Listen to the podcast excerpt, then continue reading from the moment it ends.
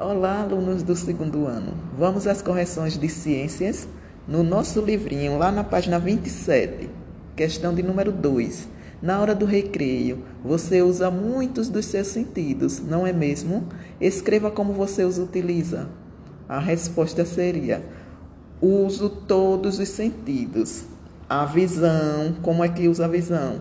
O tempo todo, vendo tudo que se passa no recreio. Vírgula, o tato, quando brinco, quando pego o lanche, vírgula, a audição. Uso o tempo todo também, como escutando tudo o que se passa no recreio. O paladar.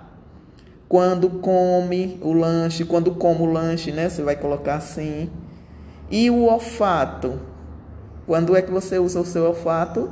Quando sente o cheiro do lanche ou até mesmo um mau cheiro certo? Essa é a resposta da segunda questão. Agora vamos nos divertir? O que é o que é? Mesmo pertinho do céu, em casa mora trancada. Quer chova, quer faça sol, vive sozinha e molhada. O que é o que é? É a língua.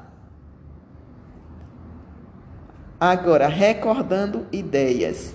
A questão de número 1. Um em uma folha de papel, ou seja, no seu caderno. Você vai primeiro fazer lá em cima o cabeçalho, que é o cabeçalho, o nome da escola, nome do aluno, a data que você está fazendo a atividade, a professora, a série, certo? Isso é o cabeçalho que vocês irão colocar lá no caderninho de vocês. E depois irá escrever essa questão que está pedindo o quê? Desenhe o contorno do corpo de uma pessoa. Escreva os nomes das três partes do corpo estudadas nesta unidade. E utilize setas para ligar cada nome a uma parte. Então, mãos à obra. Agora a segunda questão.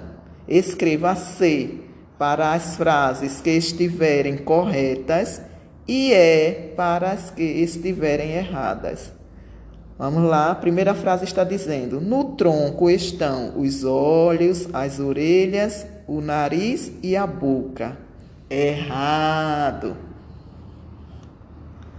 A segunda frase está dizendo: Na cabeça estão o pescoço, o tórax e o abdômen. Errado. Letra E de errado.